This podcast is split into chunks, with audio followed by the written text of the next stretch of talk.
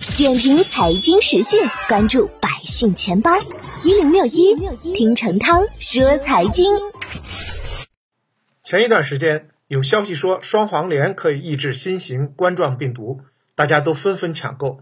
后来呢又被辟谣，说就目前的公开数据来讲，不足以证明其效果，其实是没用的。如果您就这个概念冲进股市买了相关的股票，正好呢就套住了。其实就算是整个医药行业，也不见得因为疫情而一直涨下去。像二零零三年非典的时候。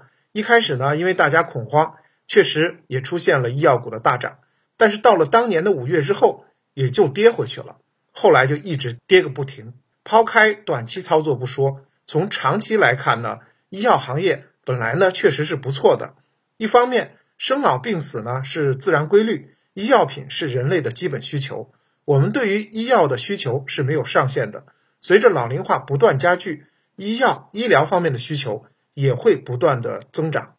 另外一方面，因为医疗技术的升级和通胀等因素，医疗方面的费用支出也会越来越高，医药行业的增速也会随之加快。根据数据披露，即便受到宏观经济的影响，近五年来医药产业仍然保持较高的增速，年复合增长率百分之十六点四三，前景还是光明的。不过呢，医药股风险是存在的。尤其是政策方面的影响。近年来呢，由于医保基金支出增速大于收入增速，所以政府采取了带量采购的政策，更进一步降低药企的销售费用。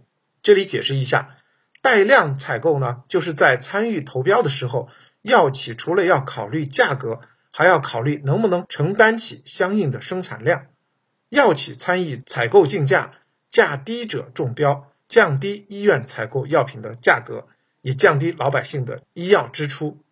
不过呢，虽然国家政策对医药行业的干预会拉低这个行业的利润率，但整体来讲呢，医药行业前景还是不错的，适合大家长期在股市进行投资。不过呢，在此呢，我不建议大家呢去购买医药个股，选出好股，你就得对整个医药行业很熟悉。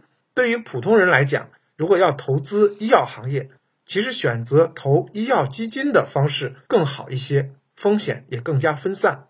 医药行业的基金指数，比如说医药一百、全指医药、三百医药、五百医药等等。医药呢是一个专业性很强的领域，要从收益上来讲呢，主动型类型基金是依靠基金经理去研究和把控，可能会比我们这些散户挑选医药个股强很多。